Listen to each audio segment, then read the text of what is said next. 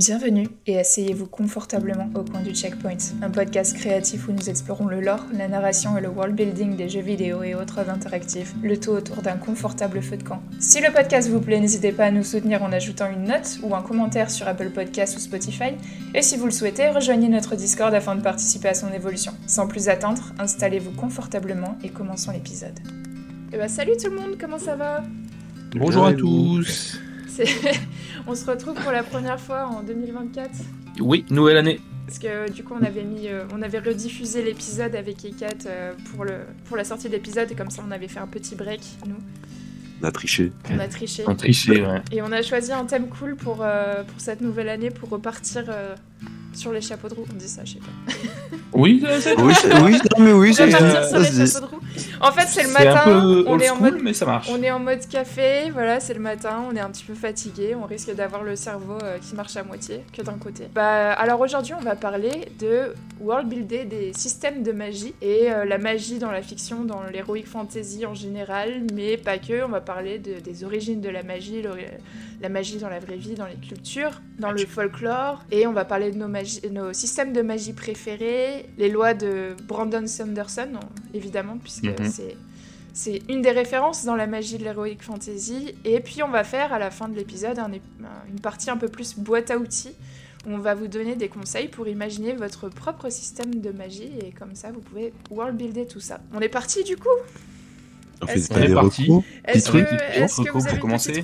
Ouais. Euh, moi, j'en ai une, si vous voulez, d'un groupe de musique que personne connaît normalement, euh, qui s'appelle Wet Bandit, donc les, les, les brigands mouillés, Ah, ouais, Euh, qui fait de la musique euh, très très cool, très très chill.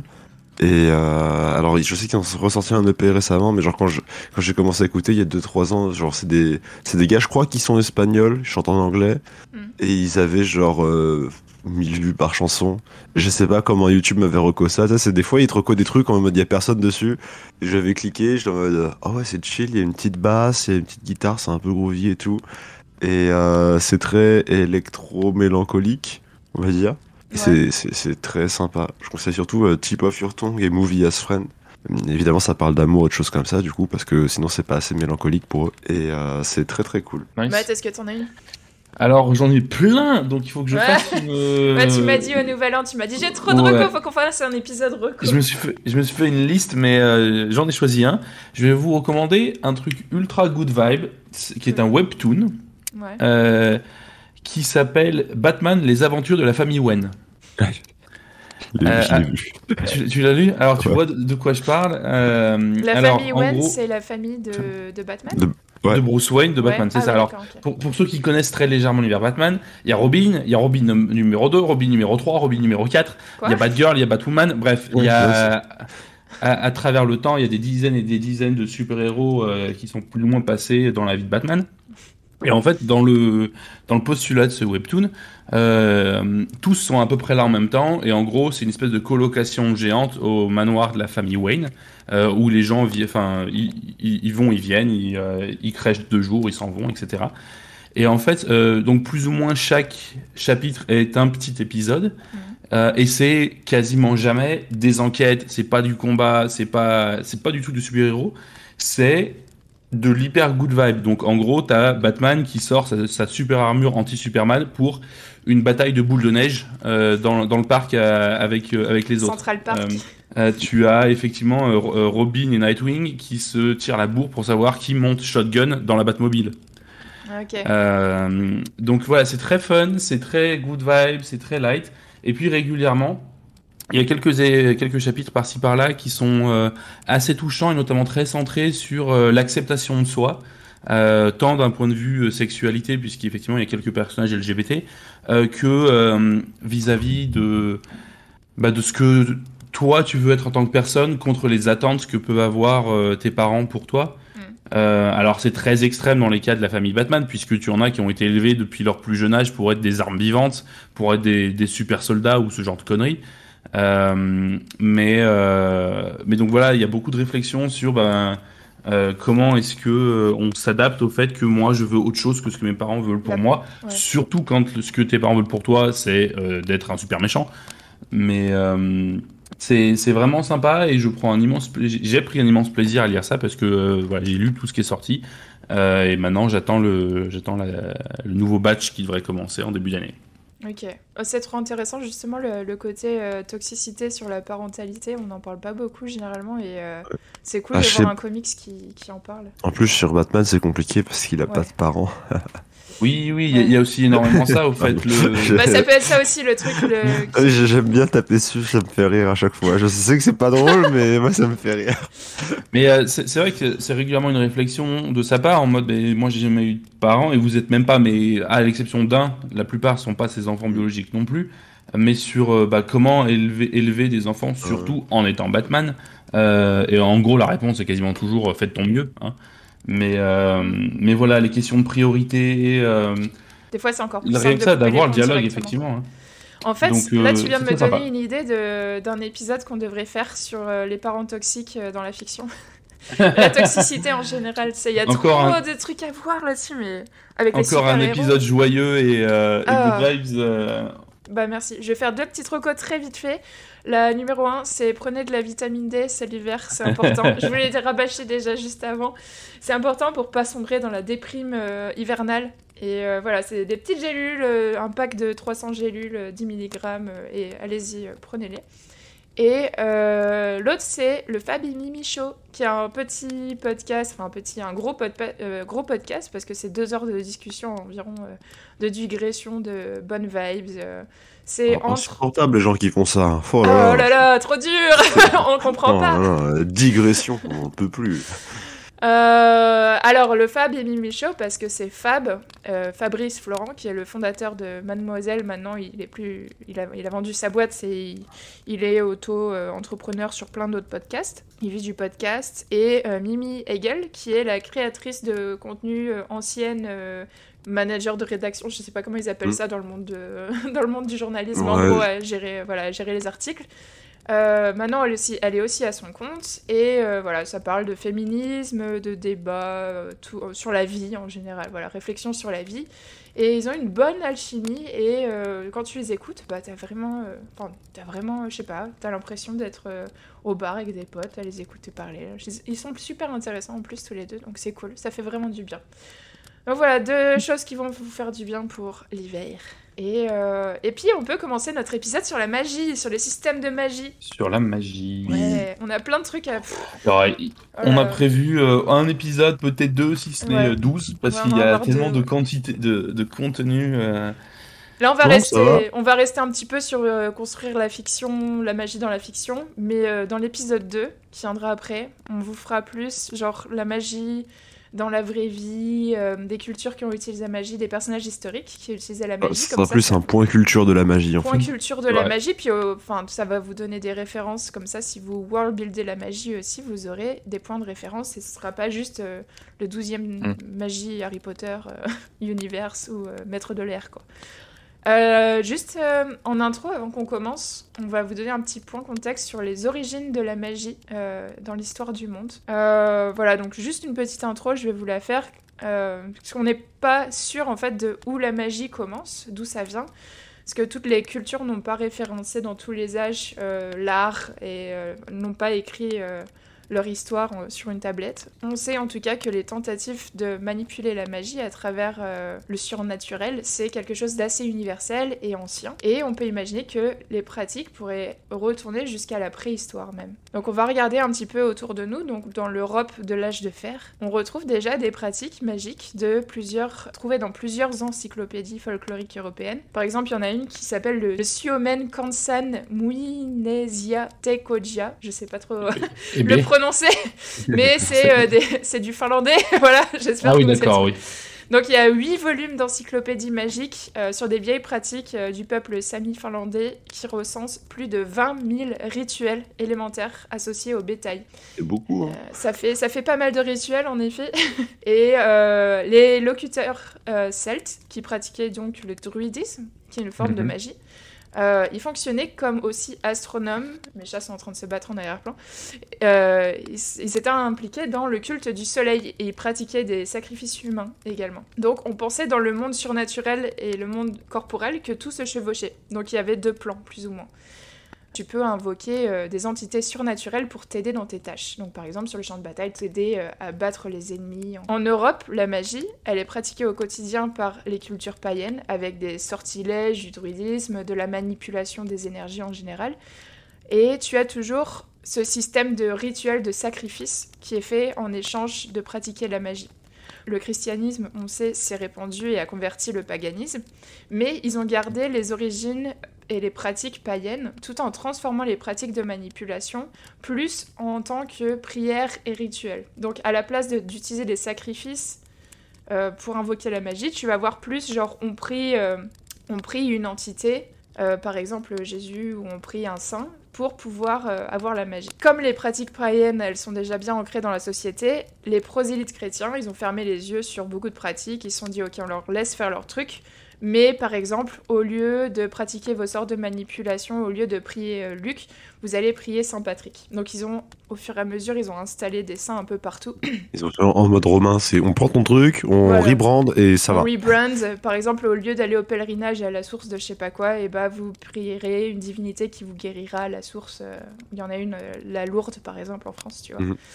Euh, la différence entre une prière et un sortilège magique, c'est qu'un sortilège, c'est une forme d'invocation qui nécessite un sacrifice, comme je vous disais, et qui apporte automatiquement des résultats, si tu y crois, si c'est exécuté correctement, alors que la prière, ça passe par l'intervention d'un être surnaturel comme Dieu ou Jésus, et euh, cette, divinité, elle peut décider, si elle veut pas, de pas répondre à ta prière. Donc c'est plus ou moins Hmm. en mode random. Donc on note en gros que la magie euh, chrétienne, en quelque sorte, pour eux, ça devient plus puissant parce que c'est en mode ah, ça nécessite aucun sacrifice et euh, c'est facile, on peut faire ça quand on veut. C'est broken. Voilà, c'est broken. Ouais. Donc ils se sont dit ok, c'est une magie encore plus puissante, on adopte. Par contre, c'est un peu plus random. Alors, euh, après, je pense que si n'importe quel chrétien t'entend de rappeler ça de la magie, Oui, euh, voilà. il- tu vas te faire brûler sur un bûcher. Hein. Moi, je suis déjà euh, ça. Ils, ils m'ont banni de, de toutes Mhm. mes De tous les ordres. chrétiennes. C'est vrai que pendant très très longtemps, en fait, enfin, et c'est presque plus le contenu de l'épisode 2 d'ailleurs, mais c'est le magie et religion, euh, ça marchait main dans la main et ça faisait, euh, Ouais. ça, ça allait en date ensemble. hein. Voilà. Puis au fur et à mesure, ils se sont dit, ah, ces petits trucs là que vous faites, les sabbats, où vous réunissez pour sacrifier des chats, non, non, ça, non. Voilà, au fur et à mesure, ils ont commencé à enlever des trucs païens, mais tout, euh, on peut dire que la magie, ça a toujours été pratiqué au quotidien, c'est resté, ça s'est juste transformé. Et c'est aujourd'hui facile de world-builder un système de magie en connaissant ses origines. C'est pour ça que je vous ai fait une petite intro et en pensant à son évolution au fil du temps. Si vous pensez à écrire un système de magie, réfléchissez à quel type de culture la manipule ou est-ce qu'on se trouve au nord de l'Europe, est-ce qu'on se trouve dans un truc froid, un truc un peu plus euh, africain, voilà, pensez aux ambiances euh, et ça vous donnera déjà une idée de quel système de magie vous devez inventer, en tout cas pour matcher cette culture. Première base, pour lancer l'épisode, quel système de magie sympa euh, vous avez lu ou vous trouvez euh, Il y en a tellement, il y en a quel est tellement- votre euh, voilà votre bébou en ce moment que vous avez trouvé sur les internets, que vous avez lu, euh, qui vous a plu? Moi, en ce moment, ça va être plus. euh, mais c'est toujours dans de l'animé, dans le style, parce que Ah bah je, viens de finir la saison de Jujutsu Kaisen. Et j'aime bien le, le style de. En fait, c'est t'as une énergie. Donc euh, en mode ki, nen et tout. Mm. Et euh, tu peux t'en servir pour booster tes capacités physiques, pour faire des trucs et tout. Mais en plus de ça, chaque personne a euh, un héritage, une technique qui est euh, en toi. Et ta technique, elle est unique. Enfin, elle est dans ta famille, quoi. Ah, Donc normalement tu tombes pas sur un adversaire qui est. C'est ça. Par exemple ton grand-père manipulait le sang. Toi tu peux manipuler le sang. Et euh, Ah, c'est pas qu'il se l'enseigne en fait de père en fils. c'est pas tu te l'enseignes, c'est dans tes gènes. C'est- vraiment dans tes gènes, c'est dans, ton corps. Si quelqu'un vole ton corps, techniquement il peut Ah, voler ta cool, technique. Et en, en plus, moi, ce que j'aime bien, c'est que. Alors, souvent, elles sont un peu bullshit dans les techniques de Jujutsu Kaisen, contrairement à des techniques à la Hunter x Hunter ou Jojo qui sont plus carrées et plus euh, expliquées. Mais il y a un trick que j'aime bien, qui, que je trouve rigolo, c'est le concept de. Alors, il y a tout un concept de le monde est un arbitre. C'est le monde qui décide de ce qui est faire ou pas. Et le monde a décidé que. euh, si tu expliquais ta technique, elle était plus forte. Le monde, tu Du- veux dire quoi par ça L'univers Le, le monde, c'est une entité qui n'existe pas. C'est la Terre, ouais, tu vois. ouais, voilà, c'est ouais. L'univers. euh, Parce qu'en La- fait, le la ki, ki, c'est aussi l'utilisation de, de ton chakra, enfin de ton chakra, de ton énergie, mais et en fait, là, ça c'est- transcende pas euh, du- dans l'univers. là. Là, c'est pas du ki, c'est de l'énergie maudite, c'est de la curse d'énergie. Ah ok. Et euh, en gros, c'est vraiment, par exemple, il y en a un, il a sa technique, c'est quand je clappe, des- quand je clappe des mains, j'échange de la position de deux choses. Et c'est plus facile, ça consomme moins d'énergie si t'expliques à l'adversaire comment ça se fait et pourquoi ça se fait. Ok. Sauf que quand tu l'expliques à l'adversaire, rien ne t'oblige de dire la vérité. Et du coup, les gens ne savent pas si tu dis la vérité pour être plus fort ou si tu es en train de leur mentir et que tu leur racontes complètement du bullshit pour qu'ils prévoient des trucs et tout. Et cette petite, genre juste cette nuance-là, parce que le reste c'est assez classique en mode technique dans la famille, machin, cette petite nuance-là, je la trouve très rigolote. Hmm. Surtout pour dans un monde où ta magie est essentiellement utile pour le combat et pas pour des récoltes ou des choses comme ça. Parce que bon, dire à ton voisin, ma magie ça permet de récolter trois fois plus de choux et lui mentir, bon ça sert un peu à rien. Mais lui dire ça te permet d'échanger la place comme ça, alors qu'en fait ça sert pas qu'à ça, tu vois, c'est beaucoup plus rigolo Ouais, déjà. Ah, du coup, ça rend les combats un peu stratégiques, quoi. C'est ça, c'est le but de. hmm, là, le gars. Et en plus, du coup, il y en a. Des fois, il t'explique la technique et l'autre, maintenant, il faut pas qu'il finisse ça Comment parce que s'il finit de cette C'est Jujutsu Kaisen. C'est sur euh, Netflix, ça, non? Euh, Ah non, je ne je crois plus. pas, je crois que c'est sur Crunchyroll. C'est J'ai vu quelqu'un en le. parler, euh, je me suis dit qu'il fallait que je la regarde aussi. C'est un des gros hits shonen de la, Ouais. de, depuis 4-5 ans. Et en fait, c'est un shonen qui mène un peu, qui mêle un peu à de l'horreur parce que du coup, c'est des exorcistes dans un, dans un Japon moderne. Et donc, il y a évidemment des, bah, des saloperies à exorciser, des choses comme ça. Et, et, et l'auteur est assez euh, audacieux dans le sens, il, il- en fait, il est comme l'auteur de Jojo. Ça, des fois, il y a des personnages qui doivent mourir et il va les tuer. Et il s'en Ouais. fout de ce que pensent les fans. Les, les shonen, franchement, euh, je, en, re- en réfléchissant pour l'épisode, les shonen, je me suis dit que c'était vraiment un des meilleurs systèmes de. Enfin, Ah, Il y, en a tellement. autant, enfin, ouais, tous, ils sont, ils sont assez ouf. Le Naruto, Full moi, Metal. je, euh, je peux, je peux te faire un point magie de juste du monde euh, du manga et des shonen. Il y en a tellement que j'ai lu qui sont incroyables. Là, en plus, maintenant, il y a les webtoons qui, qui surgissent beaucoup. Et du coup, tu beaucoup de systèmes de magie. Alors, j'imagine que ça doit être d'origine coréenne. Mais en gros, ils ont un système de magie avec. euh, en gros, ils ont des cercles de magie. Et plus tu grandis dans ton cercle, plus tu as des sorts puissants. Mhm. Et du coup, ça symbolise aussi ton énergie interne. Par exemple, tu vas avoir genre une réserve de magie, t'as un seul cercle, et quand t'arrives à être plus puissant, tu brises, t'as un deuxième cercle, du coup t'as accès aux sortes de cercle 2, genre Ouais. au départ tu fais une petite flamme, puis tu fais une boule de feu, Tu puis tu fais une le, euh, le nova. cercle magique que tu fais un petit peu comme dans Full Metal Alchemist C'est de l'énergie le pure interne. Ah d'accord, ok. Mais symbolisé souvent c'est des étoiles ou des choses comme ça, et je genre j'en avais jamais lu pendant genre 4-5 ans, Ouais. et là d'un coup tous les webtoons que je lisais c'était en mode non mais moi j'ai de la magie du quatrième cercle, vous vous rendez pas, moi je me mais, ouais, mais pourquoi tout le monde fait ça d'un coup, qu'est-ce qui se passe? Ouais. C'est assez rigolo. C'est comme quand tu commences à arriver au 300e tome euh, de Naruto et que ça commence à être vraiment broken avec des familles de sous-familles qui euh, atteignent un Non, level ça, d'excellence. ça va, ça va. On non, dit ça, va, arrive tu une- tiens toujours. On dit ça arrive une fois dans la décennie, puis tout d'un coup il y en a 40 qui sont en train de se Mhm. battre, mais, mais ça va.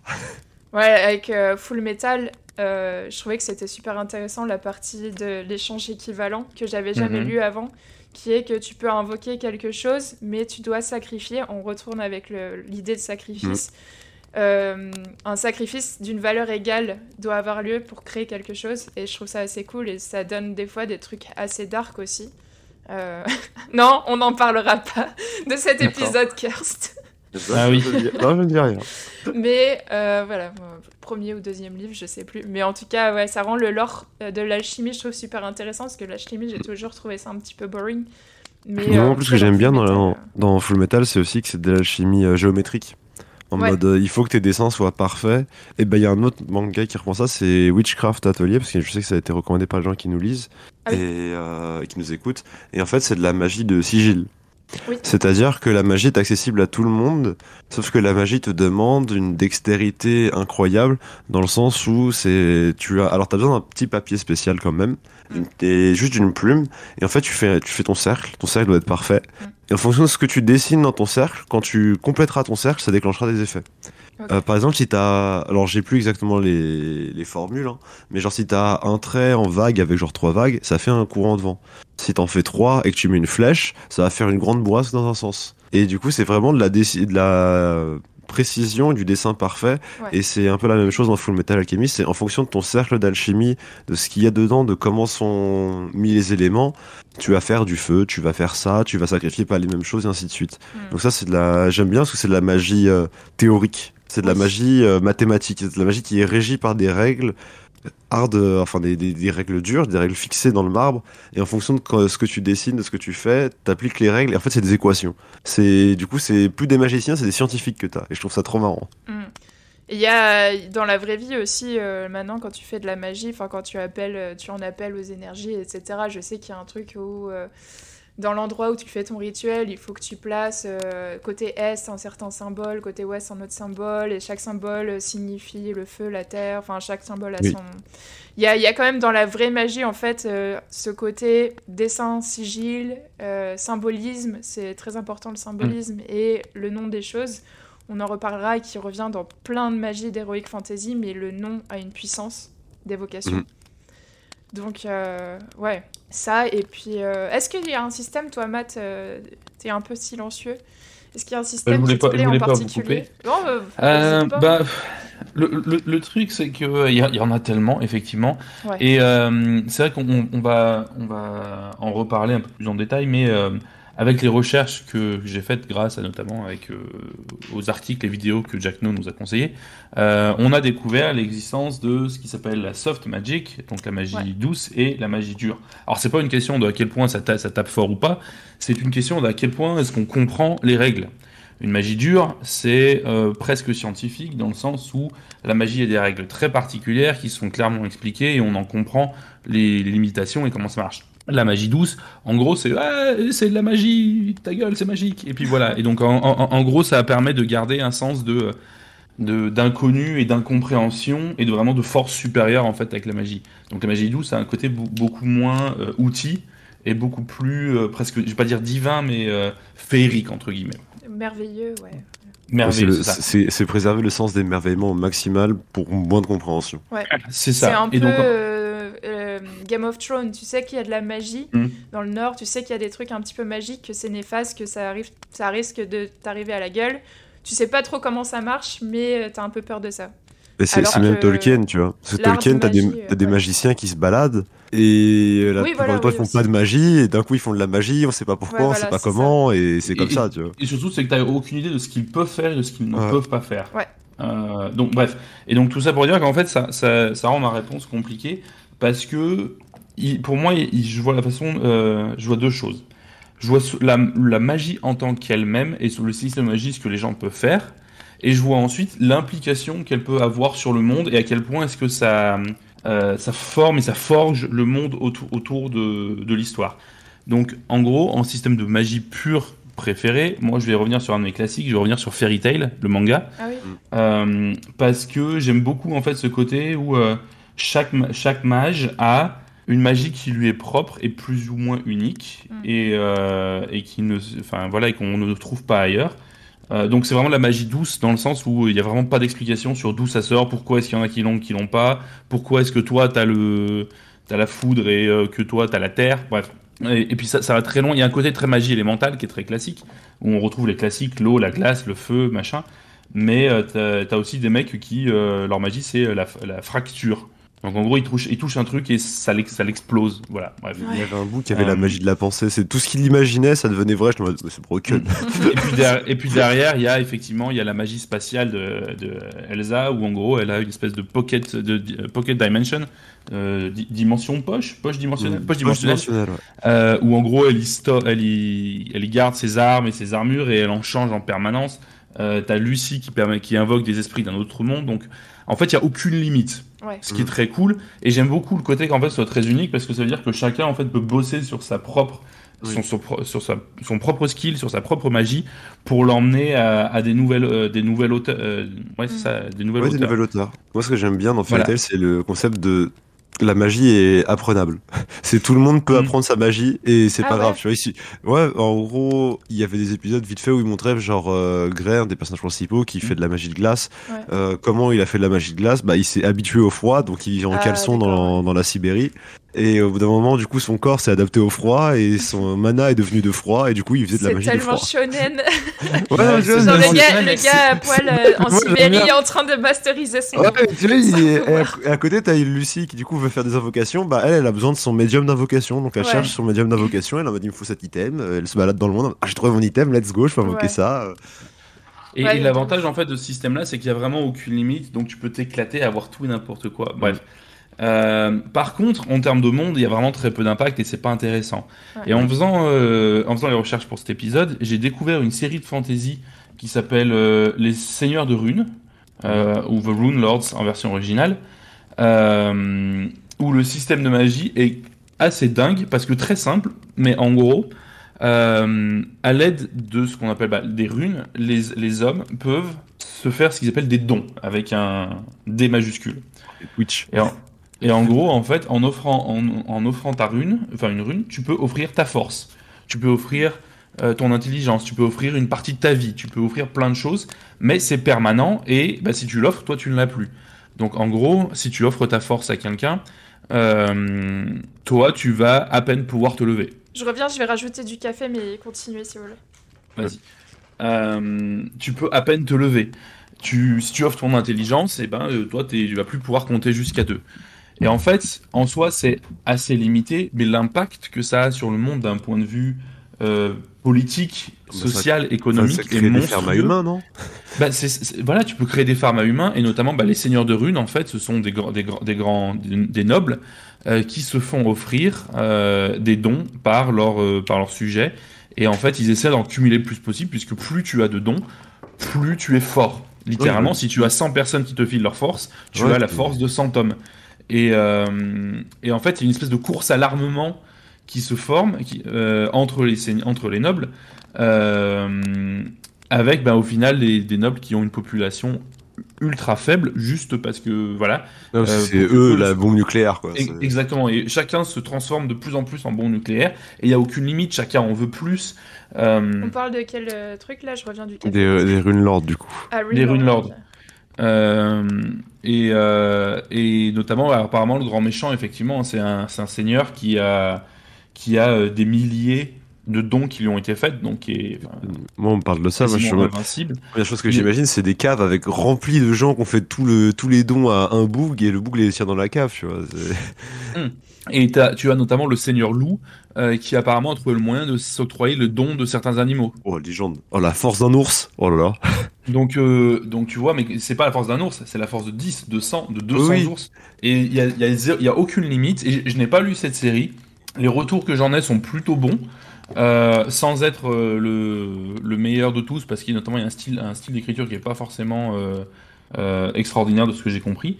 Mais voilà, le, autant le système de magie est très simple, mais autant l'impact so- socio-économique que ce système a sur le monde et comment ça, Ouais. ça construit entièrement le monde est génial.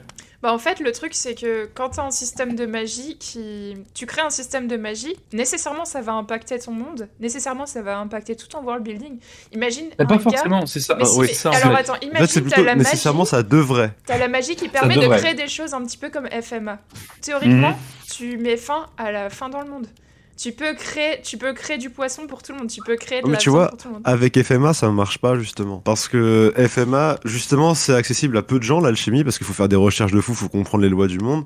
Et en plus de ça, le fait que tu aies l'échange équivalent, tu peux pas créer de la chair sans avoir les matériaux de la Ouais. chair. Ouais. Et du coup, ça fout le bordel dans le monde. Ben, vois. nécessairement, ça fout le bordel dans le monde, c'est ce que je veux dire. Ça Mm. impacte le monde. Donc, tu Oui, peux, en fait, tu, mais- mets- tu peux mettre, tu peux vraiment avoir des bails, enfin des histoires, des, du world, des storytelling qui, qui vont super loin avec des trucs super sombres derrière et aussi euh, des impacts en mode, ok, on a annihilé la fin dans le monde, ça n'existe plus, il n'y a plus de pauvreté, mais la valeur 10 de de pour ça. la valeur de l'or, la valeur, enfin le nombre de gens sur Terre, euh, ça, ça fait plein de possibilités d'histoire en fait, d'embranchement, de- Mm. d'imagination, elle, elle est sans limite avec un c'est- système de magie où tu peux créer des choses. Mais c'est Ah, là où tu vas avoir la grosse différence entre la magie douce et la magie dure. Parce que c'est le cas pour une magie dure sucrée, magie dure, il faut vraiment que tu réfléchisses à l'impact que ça va sur le monde. Ouais. Une magie douce, comme il n'y a pas de règles, en tout cas pas de règles expliquées, tu peux pas vraiment faire ça, et c'est notamment le cas de Fairy Tail, euh, où bah, ah, il y a 10% de la population qui est mage, et voilà. Et bah, ça fait partie de la vie, c'est comme ça. Ouais. Euh, Harry Potter, t'as un, t'as un peu le côté euh, on cache la magie, on a le, ministre, on a le ministère, etc.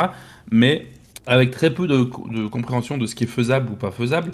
Euh, et c'est notamment ça, ça soulève énormément hein, de, de critiques de la magie de J.K. Rowling parce que bah ah tiens euh, il y a le retour dans deux temps euh, qui permet de retourner dans le temps bah tiens on va filer ça à une gamine oui, après. de 13 euh, ans pour qu'elle aille en cours Voilà, J.K. mais- Rowling, c'est un petit peu Deus Ex Machina sur 20 en mode Bah. Ah, on va vous créer un personnage out of the blue qui, qui est capable de faire ça, ou cet artefact est capable et, de faire ça.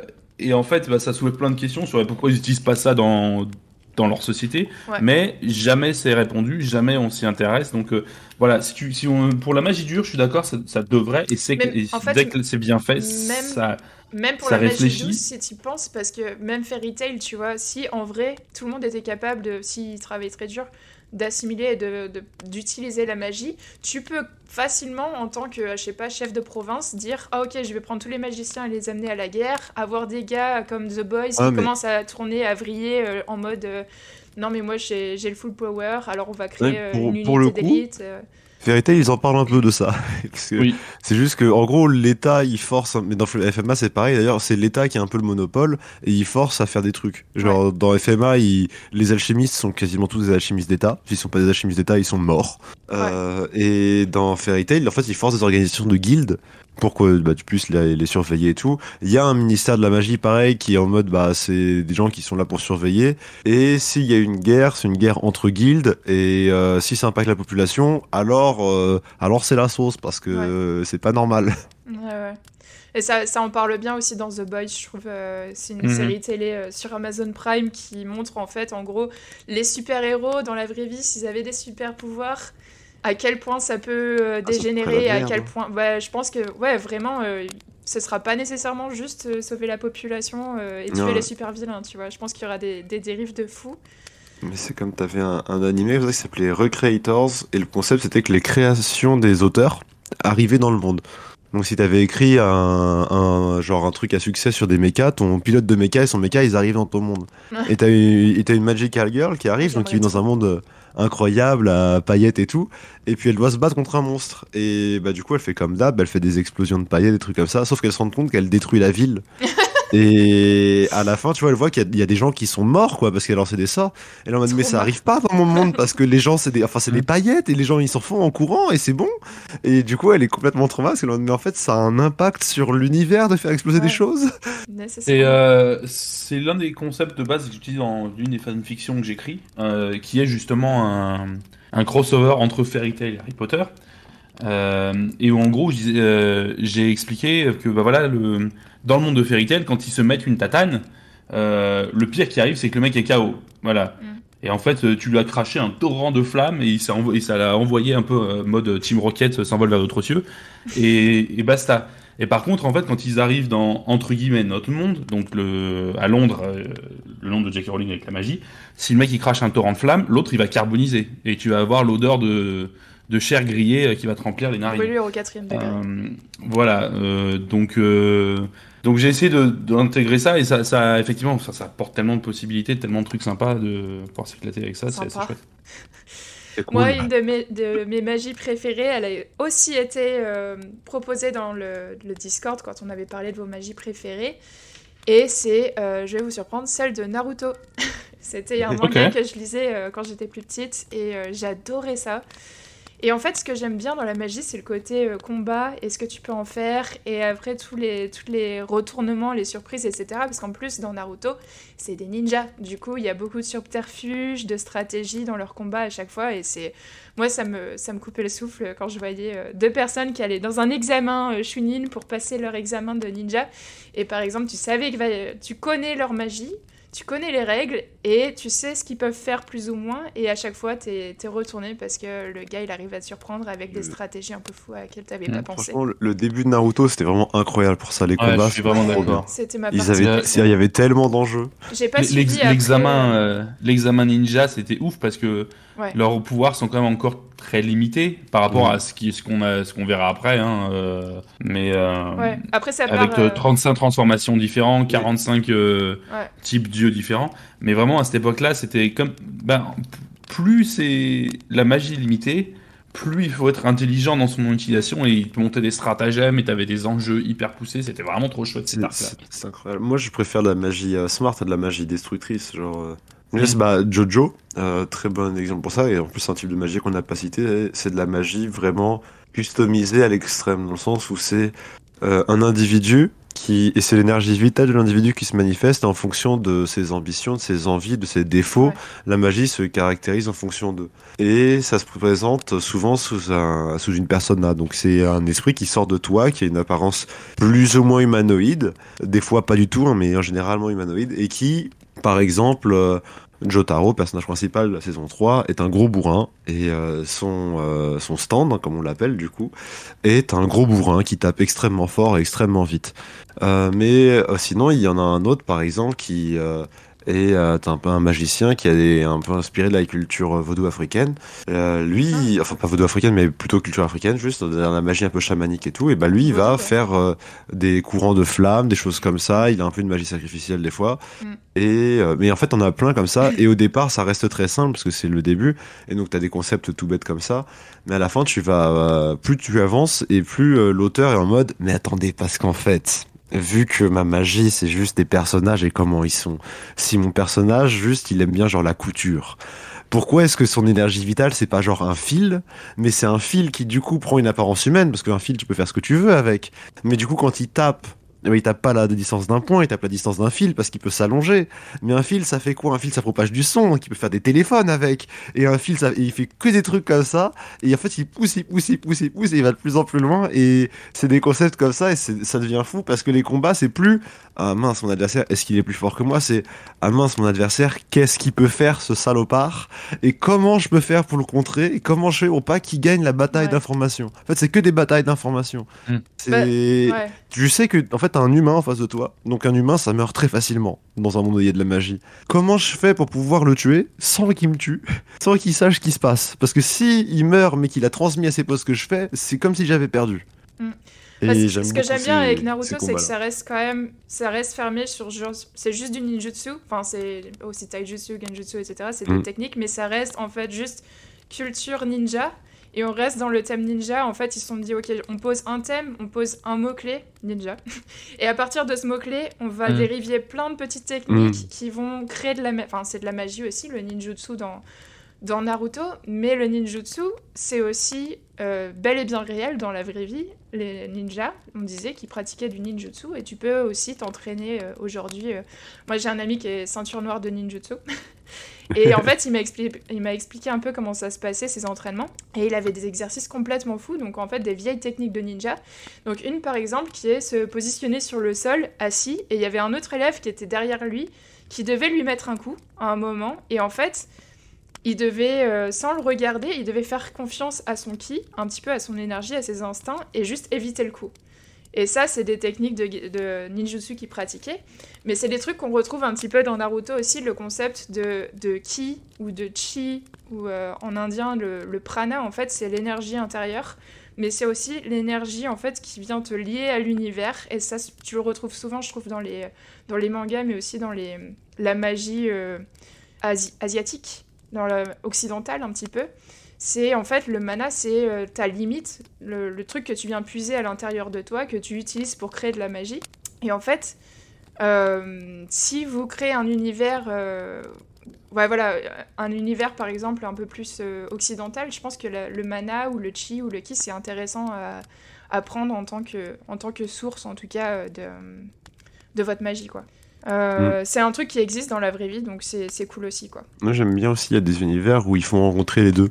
Mode, bah, typiquement, on va revenir encore sur FMA, mais FMA, as, dans les alchimistes, ils ont un concept de mana, plus ou moins. Genre, ils, peuvent être fatigués au d'un moment. Et en fait, quand tu sors du pays, tu te rends compte qu'ils se rendent compte que l'alchimie des gens d'ailleurs, elle est pas pareille du tout. Et du coup, c'est que, vu que le pays avec lequel ils interagissent, c'est un, pays oriental très inspiré asiatique, bah, eux, ils ont, ils ont du chi, en fait, euh, ils ont du ki, et ils font de l'énergie bien plus fluide, on va dire. C'est un peu bizarre à expliquer, mais voilà. Et du coup, j'aime bien quand il y a des clashs de. En fait, il y a. Genre, pendant 20 tomes, on te dit Tiens, toi, c'est ce système de magie. ils font Oui, mais ça, c'est sur ton continent. Si tu traverses les mers, à côté, ils font pas pareil. Parce qu'à côté, bah, c'est pas la même culture, c'est pas la même civilisation. Ils ont compris l'énergie différemment, ils s'en servent différemment. Euh, peut-être que de la magie, enfin l'énergie de ta magie, elle est assez complexe pour qu'elle ait trois quatre pans différents. Et du coup toi t'as compris la force brute mais là-bas ils ont compris la force douce euh, plus dans le courant de la vie. Et du coup ils ont de la magie reconstructrice. Mais si tu reconstruis trop tu peux détruire. Et plein de choses comme ça. Et du coup j'aime beaucoup toutes ces variances là FMA c'est ils ont en dehors de, de l'alchimie ils ont quand même une loi qui est genre la magie c'est compréhension hein, déconstruction reconstruction mm. et en fait c'est ces mm. trois lois et ça peut dériver dériver en fonction de l'alchimiste de sa puissance etc donc c'est plutôt cool. Et il y a un autre euh, truc dans la magie aussi qui revient souvent dans l'heroic fantasy. Juste, je voulais faire un petit point euh, sur ça. C'est La magie des noms, Mhm. on le retrouve assez souvent aussi euh, dans la fantasy, puisque les noms sont porteurs de pouvoir, et euh, c'est une théorie hein, qui est euh, Le, le vrai nom des choses. le vrai nom des choses, Ouais. exactement. Donc on en, a, euh, on en a un connu qui est euh, Wizards of Earthsea de Ursula Le Guin, qui a aussi été mentionné euh, Mm. dans le Discord. Et Eragon euh, aussi, qui est très connu. Ouais. Sur la fin, en tout cas, ouais. Ouais, Mm. t'as le nom du vent qui utilise ça aussi. euh. Enfin, ils ont plusieurs systèmes de magie. Dans le nom du vent, t'as le sympathisme, la magie des noms, etc.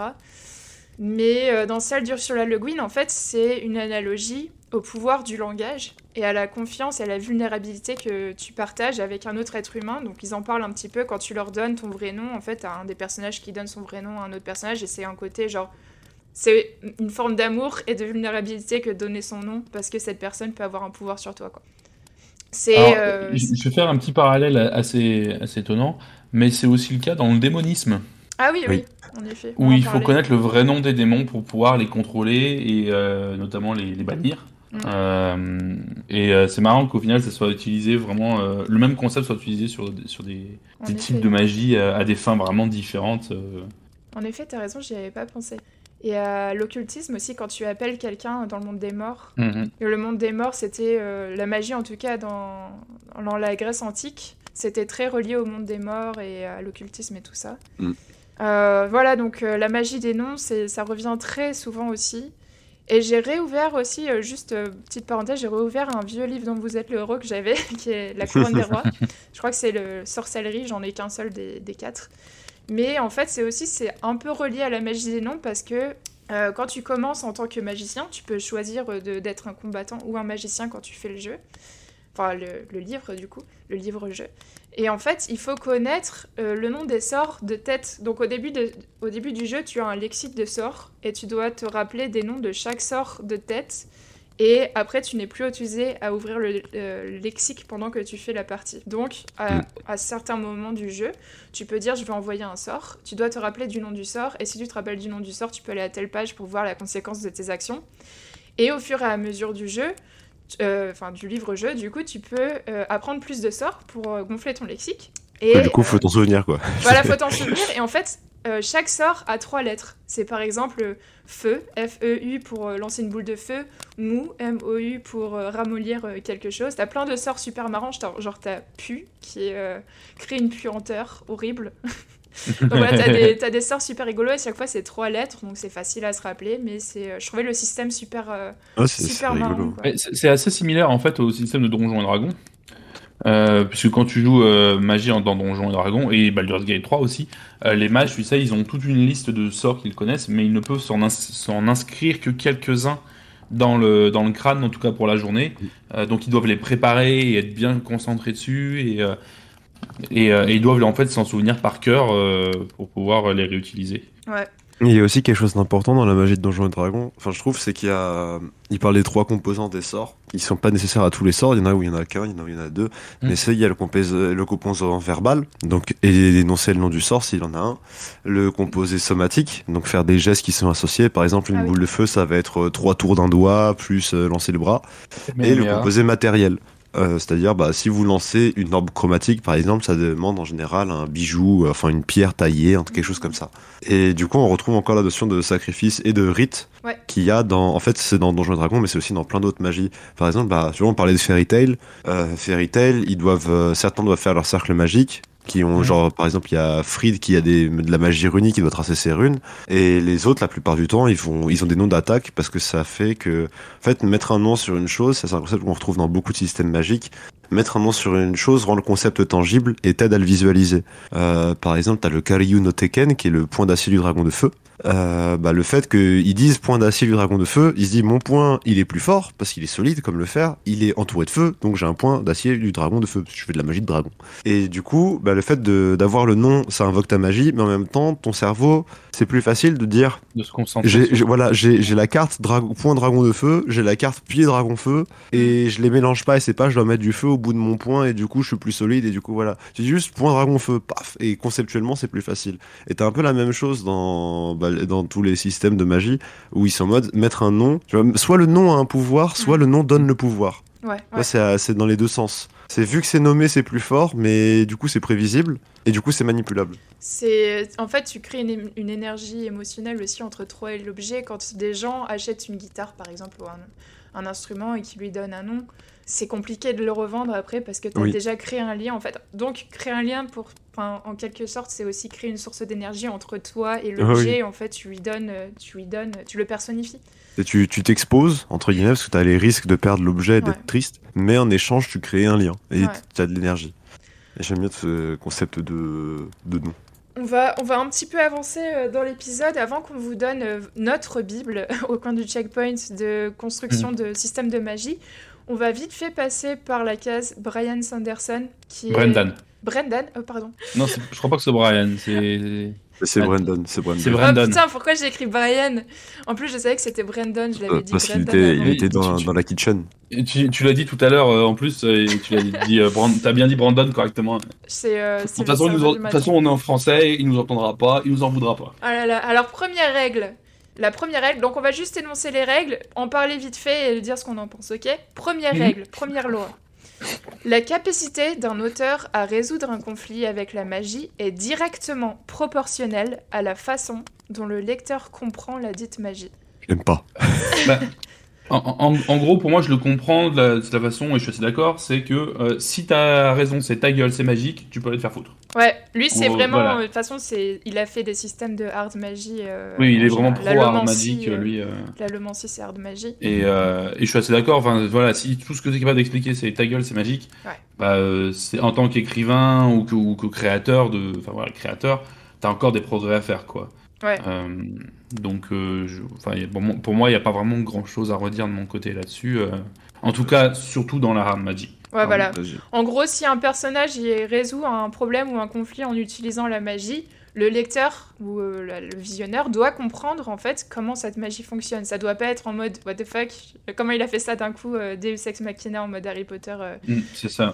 Euh, et de toute façon, ça rajoute, je trouve, du plaisir parce que franchement, l'examen Shunen, quand ils sont un à un dans Naruto, c'est Mm. vraiment un kiff de savoir, ok, c'est tel clan, ils utilisent tel ninjutsu, ils savent masteriser tel truc, on va voir ce qu'ils vont utiliser pour, pour affronter, comme subterfuge pour affronter euh, dans l'examen, quoi. Je suis d'accord sur le principe, mais j'ai un king encore plus grand. Moi, j'ai le king de.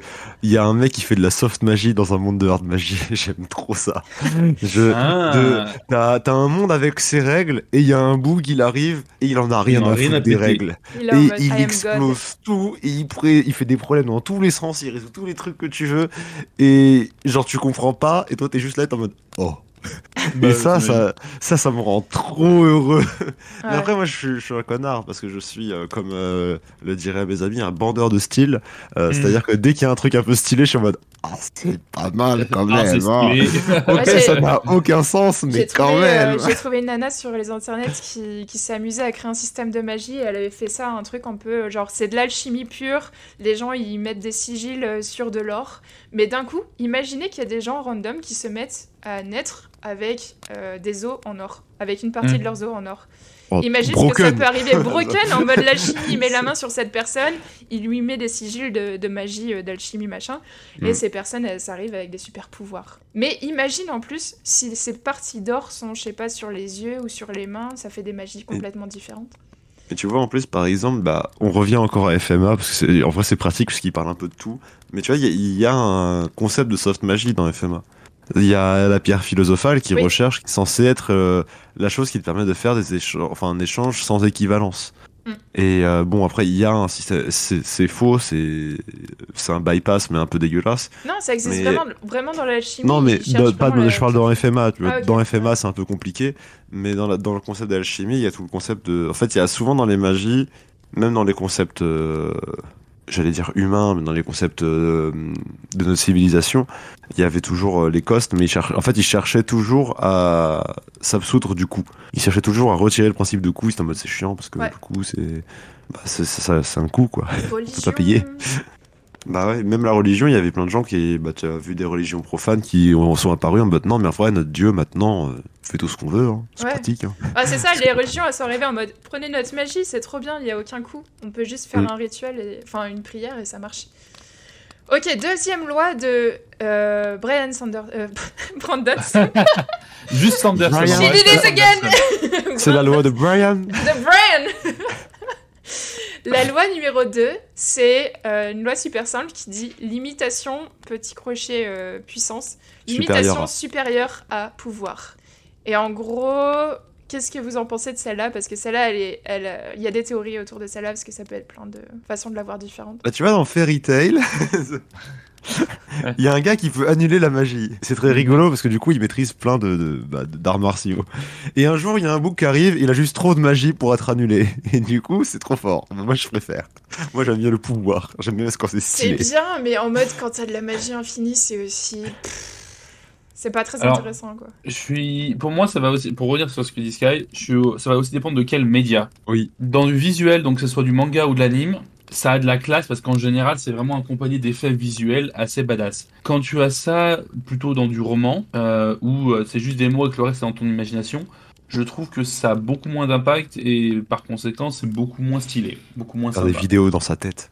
Ouais, faut dans sa tête, mais même euh, après c'est vrai que moi j'ai, enfin j'ai, je, je lis très rapidement et j'ai tendance à très peu m'imaginer les choses, mais euh, mais voilà, pour, pour moi je vois ce que tu veux dire, je suis assez d'accord, mais ça Ouais. vient avec du visuel en général. Ah si oui, c'est si juste de la description en mode ah il a trop de magie et ça marche pas, bon, euh, ça, ça fait un peu triste. Dans de la Mm. description, je préfère aussi des limitations et dans du visuel, je préfère du pouvoir en général. Bah, en fait, euh, ça permet aussi, si ton personnage il utilise la magie, ça permet à ton personnage de pouvoir grind un petit peu de- pour atteindre ses objectifs. Ça crée de la tension scénaristique, c'est pas directement en mode Ah, j'y- j'arrive, je manipule la magie, j'ai tous les pouvoirs.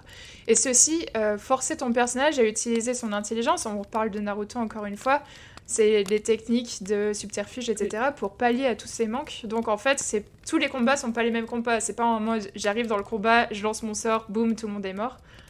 C'est pas Gandalf qui arrive euh, sur le gouffre de Helm pour euh, libérer tout le monde, tu vois. Oh Oh, attention, bah, ouais. attention, attention, hein. Un mieux de Gandalf là oh. Gandalf Mais, le euh, blanc. Ça Mais va, au gouffre de Helm, il avait juste des cavaliers, hein, il a rien fait en magie. Ben non, et puis surtout, c'est que tu vois, Gandalf, il affronte le Balrog, il est pas en train de sortir des sorts de magie à claquer des doigts. Bah, il, Balrog, il il était, quoi. il était Gandalf le gris à ce moment-là, il avait pas Ouais, de oui, mais- puissance. C'est Bah, après- c'est un ex. Pardon, vas-y, Sky. Gandalf contre le Balrog, il a cassé un pont, c'est pas très magique. Après, euh, contre un Nazgûl, il a fait le, le phare breton. Euh, en, en termes de magie, Gandalf, il est pas. Enfin, c'est un grand magicien et tout, mais bon, il, il fait, il fait de la lumière et après on lui casse son bâton. Donc, euh, C'est pour ça que Lord of the Rings, c'est vraiment un tr- une, enfin considéré en, tout- en tout cas par Sanderson comme euh, l'une des meilleures soft magic, soft magic, c'est parce que il s'en sert jamais en Deus Ex Machina en mode ah regardez je peux tout résoudre d'un claquement de doigts et en fait euh, les magiciens qui sont censés être très puissants malgré tout on les voit pas faire grand chose de très de très Ouais. impressionnant quoi. final, mode Euh, dans leur tour. Et, euh, et, on, et jamais, en fait, il nous, jamais en tant que lecteur ou euh, spectateur, on ne s'attend à ce que les problèmes soient résol- résolus avec la magie. Parce que pour Tolkien, voilà. en fait, il y a quand même un même si c'est de la soft magic, pour Tolkien, il y a quand même genre, on sait que la magie, si tu la manipules, tu aussi tu crées le mal. T'as ce concept mais- de la magie, c'est aussi mal, et utiliser la magie dans l'univers, tu veux, tu sais que tu vas casser des choses, tu vas tuer des gens. il y a un côté négatif avec la magie aussi. En, fait, ce qui est marrant dans le Seigneur des Anneaux, c'est que pour la pour la film pour les films, la personne qu'on voit qui fait de la, la magie la plus puissante en soi, c'est Arwen, c'est une elfe. Mm. Parce que c'est quand elle fait son torrent de chevaux aquatiques Mm. qui C'est soit vrai. les Nazgûl, c'est elle qui fait la magie la plus puissante. Parce qu'en fait, Gandalf, il s'est protégé et c'est tout. Tu vois, Oui. il a- à chaque fois, il a fait, je fais un bouclier. En fait, Gandalf, il est en mode on utilise la nature, on la modifie pas trop. Mm. C'est pour ça qu'il arrive au gouffre de Helm le matin, quand il y a le- à le- aux aurores, etc. Ah, mais à- ce moment-là, Il n'a pas mais- fait de magie, il avait juste une horloge. hein. Ouais, voilà, c'est Il a genre, il a juste Il a juste fait, j'arrive à breton. 4h du mat, il y a le soleil derrière moi et j'ai une armée de cavaliers, on va voir ce qu'ils vont dire les gars. Y a ce côté en fait chamanisme et respect de la nature et on Mhm. n'utilise pas trop la magie parce que c'est une disturbance dans la nature et on veut pas faire ça. Mais, euh, mais pour revenir effectivement à la loi de Sanderson, c'est vrai que l'intérêt scénaristique se place généralement en fait dans, dans les problèmes et pas dans les solutions. Donc si, euh, si en fait dès qu'il y a, dès qu'il se passe quelque chose, c'est ah j'ai la magie et ça résout ça. T'as pas vraiment d'histoire, t'as pas grand chose à résoudre. Euh, c'est euh, c'est dans la difficulté en fait, puis d'un point de vue scénari- scénaristique, enfin comme on écrit une histoire, hein, c'est ça. C'est euh, mince, si j'ai oublié comment ça s'appelle, mais euh, c'est euh, situation initiale. euh, Enfin, trouble, trouble, voilà. Et le trouble, il vient de là, en fait. Il vient de ce que ta magie ne peut pas faire. Mm. Euh, parce que si t'as un trouble qui arrive et que tu fais ah, Ouais, claquement de doigts, c'est résolu. T'as pas de trouble. Euh, t'as eu euh, un, un petit dodane sur la route, mais c'est tout, quoi. Avec des Euh, effets visuels, trop bien. C'est ça, mais si. Voilà, donc euh, d'un point de vue scénaristique, surtout pour San- Sanderson, hein, qui est vraiment surtout un écrivain, euh, s'il veut écrire des histoires, il a besoin de l'imitation, euh, parce que sinon, c'est. Voilà. Et en fait, il considère vraiment ces, ces magies comme des outils et pas comme des réponses. Mm. De ça. la, même, de la même manière que euh, qu'un héros de, free- enfin, de euh, roman policier ou de thriller utiliserait euh, un, un pistolet euh, quand il part en enquête. C'est- juste un outil, quoi. C'est pas le pistolet qui va faire Ah, il n'y a plus de problème, quoi. Donc, Ouais. euh, voilà. Par exemple, dans, dans la- l'allomancie de, de Sanderson, qui Mm. est son système magique euh, basé sur l'acier, enfin les- tous- tous les types d'acier, en fait, les métaux, tous les types de métaux ont un pouvoir différent. Par exemple, la télékinésie que tu utilises sur l'acier, c'est seulement pour pousser ou tirer vers toi. Mm.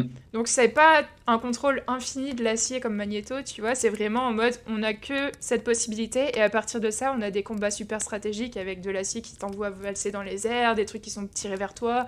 Donc ça, en fait, si tu réfléchis bien, tu peux quand même faire plein, plein de trucs rigolos, et ça te permet de faire plein de stratégies aussi euh, au niveau des combats, et c'est jamais les mêmes combats. Le truc de Enfin. magie je trouve ça Troisième loi. La troisième loi, c'est développer ce que vous avez déjà avant d'ajouter quelque chose de nouveau. Et en gros, c'est restez simple, ne créez pas 50 systèmes, prenez un système de règles faciles à comprendre et C'est explorez-le en profondeur.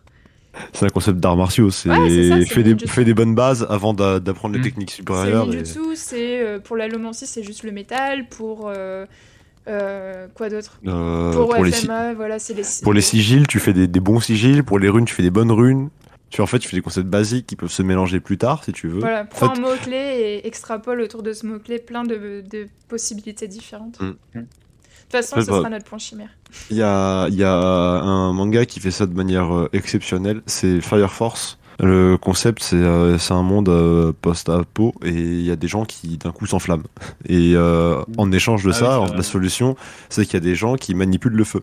Mm. Euh, et c'est tout. C'est le seul, euh, le seul pouvoir que les gens vont avoir dans tout le manga, Mm. c'est de la manipulation de chaleur. Ouais. Et sauf que tu croises pas un personnage qui a le même pouvoir, parce qu'ils l'appliquent tous de manière différente. Euh, Il y en a qui font des explosions sur leurs pieds pour aller plus vite. Il y en a qui se battent avec des flingues, et sauf qu'un flingue, ça c'est c'est une explosion. Donc c'est une génération de chaleur pour propulser la balle. Ouais. Du coup, ils se servent de ça, et de, dès qu'il y a un impact sur du métal, ça fait une étincelle. Du coup, ils refont une flamme, ils redirigent leur balle.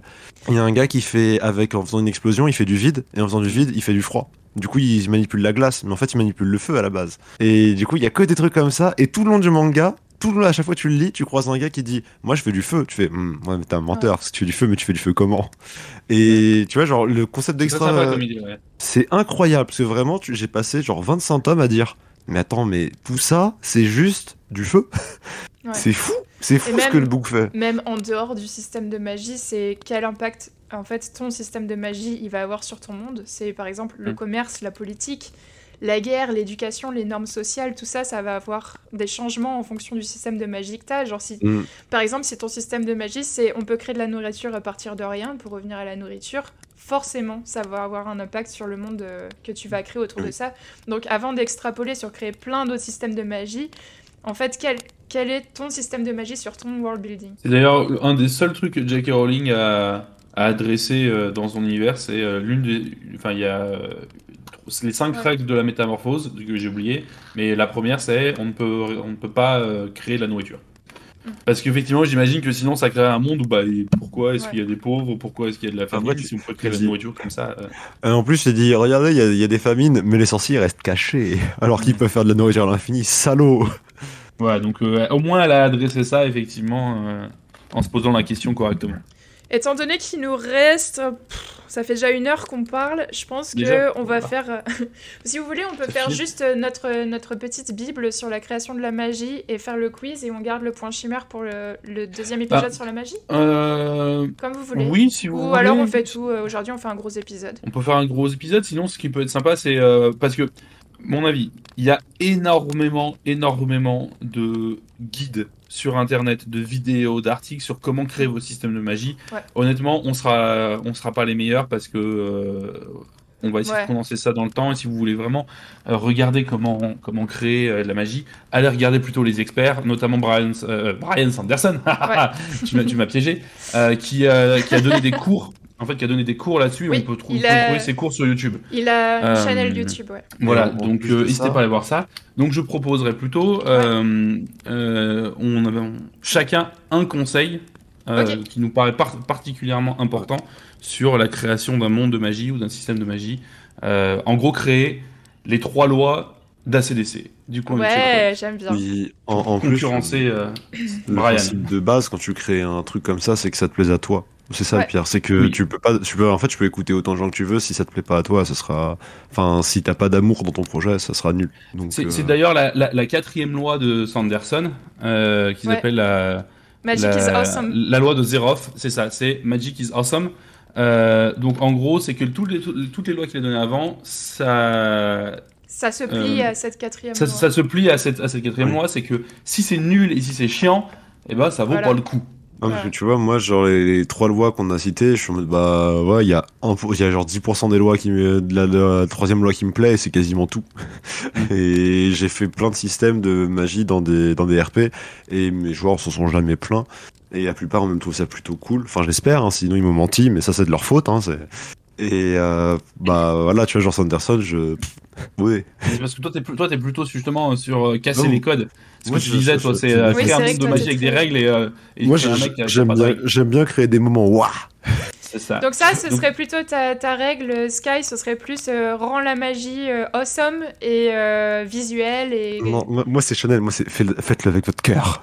c'est c'est vraiment. Si ça vous paraît cool dans la douche en réfléchissant à votre système Non. de magie, allez-y, c'est que c'est cool. En fait, moi j'ai j'ai un esprit qui est très euh, visuel. Genre, euh, par exemple, pour la mémoire de musique, je mets des images sur ma musique et du coup, genre, j'écoute, je crée Oui. des clips quand j'écoute de la musique. Et du coup, moi, quand je pense à un système de magie, je dis, qu'est-ce que je voudrais? Alors, souvent, ça s'applique, moi, c'est de la magie de combat parce que Oui. du coup, quand on faisait des RP, on pensait plutôt à de la magie de combat Ouais. et après, on dérivait cette magie de combat sur quel impact elle peut avoir dans l'aventure et la vie quotidienne. Ouais. Et du coup, j'étais en mode, quelle scène j'aimerais avoir euh, dans mon JDR Quelle scène j'ai envie que mes joueurs puissent faire? Euh, Si j'ai envie que euh, mes joueurs aient, par exemple, genre, il y a un tremblement de terre, et dans le tremblement de terre, ils font quoi? Parce que du coup, le tremblement de terre, c'est moi qui le déclenche, c'est le MJ, je suis le monde. Et du coup, comment ils vont le gérer? Est-ce que j'ai envie qu'ils puissent faire un pont? Mais du coup, le pont, il va s'effondrer, il va pas s'effondrer. Comment je code ma magie de terre Euh, Si je fais de la magie élémentale, si je fais de la magie de feu, qu'est-ce qui va se passer? Est-ce que je veux pas de la magie de feu? Est-ce que je veux de la magie conceptuelle? Est-ce que je l'adapte à chaque joueur? Moi, je fais vraiment que des trucs en fonction du style. Hmm. Et ensuite, une fois que j'ai mon truc stylé, j'essaye de mettre des règles pour pas que ce soit cassé et qu'on puisse pas m'arnaquer en tant que MJ. Ouais, c'est important aussi. Donc en fait, je suis, je suis assez d'accord avec toi, avec ta règle euh, ACDC numéro 1. C'est rendre la magie euh, visuelle. Imaginez, genre, tu sais, un petit peu tigre et dragon, quand t'as des trucs un peu aériens, des combats dans les airs sur les bambous Mm. et tout ça.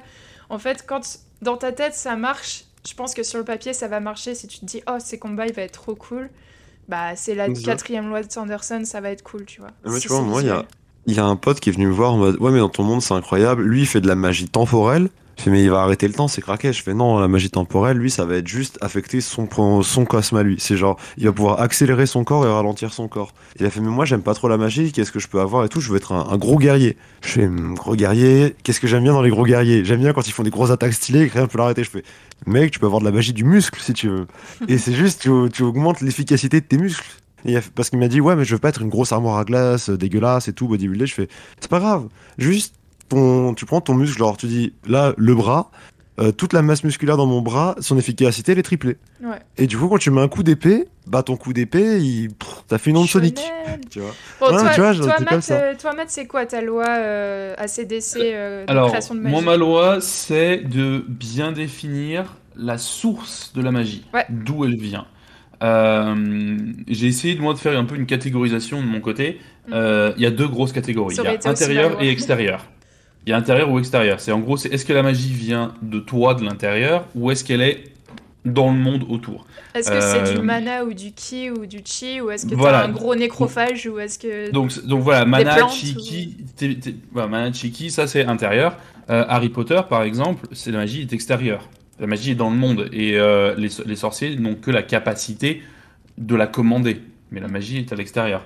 Si on regarde les paladins, par exemple, qu'est-ce qui leur donne leur magie? Est-ce que c'est leur foi qui, leur, qui leur donne leur magie, ou est-ce que c'est la divinité à qui ils prêtent euh, serment qui leur donne, donc intérieur ou extérieur? euh, voilà, mais même la prière, au final, la, la, prière, c'est qu'est-ce qui derrière va faire la magie? Est-ce que c'est la force de ta foi, et donc plus tu as de foi, plus tu peux être puissant. Mm. Ou est-ce que ça va être la divinité? Tu l'as priée, elle est contente, tiens, je te donne ma force pour quelque temps. Euh, il y, a, y, a, pas mal de systèmes déjà existants en fait qui tournent un peu sur euh, un mélange des deux, notamment avec la magie extérieure, mais ta capacité à la maîtriser dépend de ta force intérieure, de ta force de volonté ou ce genre de choses. C'est très D&D, euh, ça. Ouais, c'est très, c'est très D&D. Euh, mais euh, par exemple, un de mes systèmes de magie préférés qu'on n'a pas mentionné, c'est Avatar, le dernier maître de l'air. où effectivement, mm. c'est la capacité à maîtriser les éléments, c'est la magie élémentale, mais qui passe par de la maîtrise physique avec les bons mouvements d'arts martiaux. C'est l'art martial aussi, ouais. Voilà, c'est l'art martial. Euh, mais on, comprend très peu en fait d'où vient la source de magie. En tout cas au début. Après, on a l'explication plus tard. Euh, mais euh, il s'avère qu'elle voilà, qu'elle est extérieure et que c'est ces mouvements-là qui permettent de la contrôler, un peu comme la baguette des sorciers dans Harry Potter. Mais si vous voulez créer notamment un peu de, de, de, hard magic, hard magic, hein, bordel, de magie dure, euh, voilà, ça, peut toujours être, toujours être sympa de, de commencer à, expliquer, à, comprendre parce que cette compréhension peut aussi soulever énormément de questions, énormément de plots. Euh, parce que si, voilà, si la magie est extérieure et que la magie est dans le monde, est-ce qu'on peut la, la concentrer? Est-ce qu'on peut la stocker? Si oui, est-ce qu'il y a des stocks de magie quelque part? Ouais. euh, Ou si c'est purement intérieur, c'est comment, euh, comment est-ce qu'on peut l'agrandir? Ou au contraire, est-ce qu'elle est-ce qu'elle s'use? Est-ce qu'il arrive un moment où on a utilisé tout ce qu'on avait?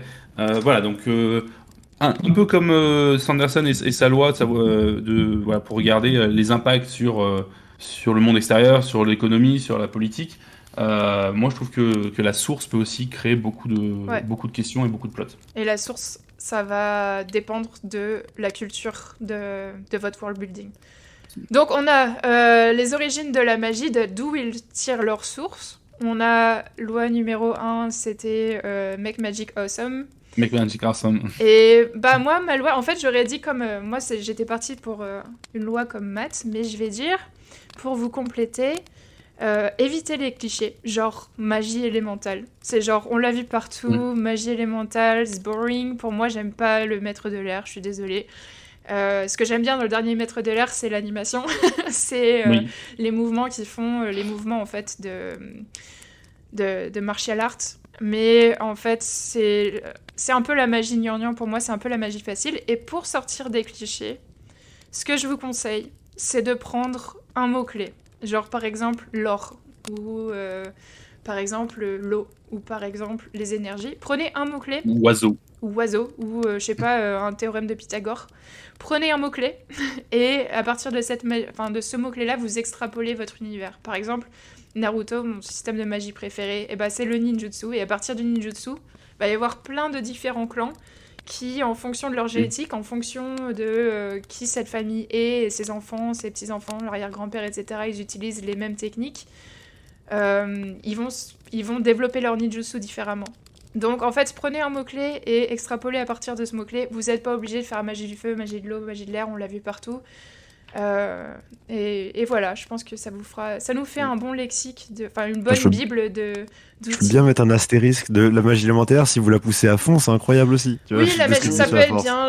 Mais en fait, j'essaye juste de vous pousser à faire un truc euh, un petit peu hors du commun. Et parce qu'en fait, si tu le spé assez, bah, comme je disais dans Fire Force, ça devient incroyable parce que t'es habitué justement à ce que tu, tu fais du feu, pouf, Boule de Mais feu. pourquoi, par exemple, on voit pas assez de, de séries avec l'hypnose ou l'oniromancie, par exemple, euh, hmm. ou le chamanisme, tu vois On voit vraiment beaucoup de magie élémentaire et je trouve qu'il y a plein d'autres Parce que c'est une question visuelle. Visuellement, ça impacte plus. Mais tu peux, je pense que tu peux vraiment arriver à faire du visuel avec d'autres types de magie si tu réfléchis. Ouais, mais en fait, c'est juste que c'est plus complexe. C'est du mâcher, recracher l'élémentaire. Oui, c'est, en fait... Euh, plutôt bien utilisé d'ailleurs dans American Gods. D'ailleurs, euh, si vous n'avez pas vu la série, le bouquin, j'ai eu du mal, mais, dans, mais visuellement, effectivement, la communication des dieux euh, envers euh, bah, le personnage principal passe beaucoup par ses rêves et des visions, des, hallucinations. Et c'est visuellement très très classe. Ouais. Euh, et bah c'était tout pour nous. On s'est bien amusé. J'ai écrit beaucoup plus de choses si j'en ai pas parlé. Mais on fera un épisode 2. euh, où on sera un petit peu plus euh, théorie, pratique, le lore des, des cultures dans la vraie vie qui utilisaient la magie, les personnages historiques. Euh, on va parler de magie, de vraie magie cette fois-ci euh, dans l'épisode 2. Donc euh, on se retrouve. euh, dans Ça fait semaines bizarre ce ça. terme. Une Le terme vraie ouais. magie, ça fait bizarre. Eh ben, la vraie magie, ça existe et il y a des gens qui la pratiquent. Et c'est un petit peu le sujet de mon quiz. Quiz théorie. Euh, je vous ai fait un quiz, en fait, il y a plein de magies dans le monde réel euh, qui portent un nom. Et euh, je vais vous les décrire à partir de leur page Wikipédia, parce que je me suis pas fait chier. Et euh, vous devrez trouver le nom de la magie en question. Donc voilà, je vais vous donner une, petite description en mode Julien Lepers. euh, et euh, dès que vous trouvez le nom de la magie, bah, vous m'interrompez, n'hésitez pas, et puis vous donnez le nom, donc ce sera au plus rapide. Comptez vos points comme d'habitude, parce que je vais pas le faire pour vous. Et voilà, on va savoir si vous connaissez en occulte. J'en ai pris 8. Alright. On commence, c'est parti. Alors je vais, il y en a des faciles, il y en a des fastoches. Je vous ai pas fait un truc trop compliqué, et puis le dernier il sera un peu difficile. Alors c'est parti. Je suis une magie malveillante. De nos jours, certains trouvent. que- Nécromancie. De nos jours, certains trouvent que la définition de ma magie n'est que la compilation de pratiques et de rituels maléfiques ou égoïstes. Magie noire. Démonisme Ouais, magie noire. Ah, Magie noire. Ok. Bon, ça, ça englobe beaucoup de magie en soi. Ouais. Bon, on commence. Alors ça, vu que t'étais vraiment très large en mode ça englobe plein de choses, je fais ouais, grosse catégorie, grand tiroir. Je fais simple au début, puis après il y en aura des. Ok, ça a l'air un peu plus euh, complexe.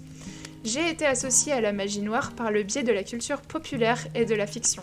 Alors que les, malédictions et les maléfices peuvent être regardés comme des pratiques relevant de la magie noire, je possède bien d'autres particularités, dont l'animisme, les forces Chanim- de la nature, Chamanisme non, pas encore, les forces de la nature, et mon panthéon issu de ma culture d'Afrique de l'Ouest. Démonisme Et mon panthéon issu de la culture d'Afrique de l'Ouest. Le démonisme Nope. Non, c'est de l'Afrique de l'Est. Le vaudou Oui, le vaudou. Ah, vaudou, bien joué. Ouais, c'est vrai que ça s'associe souvent euh, à la magie noire aussi. Il y a, il y a des formes de magie noire.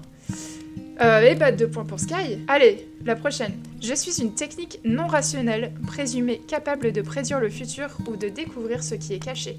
Depuis Posidonios et Cicéron, on Euh, distingue la- deux formes de ma magie. La voyance, Clairvoyance. la voyance et la mantique. Toutes deux étant des arts de pronostic, mais par J'ai des moyens différents. Euh, Dans la- clairvoyance, prédi- euh, prédiction, enfin euh, prédire Euh, l'avenir, ce genre de conneries. J'ai plus le nom de la magie.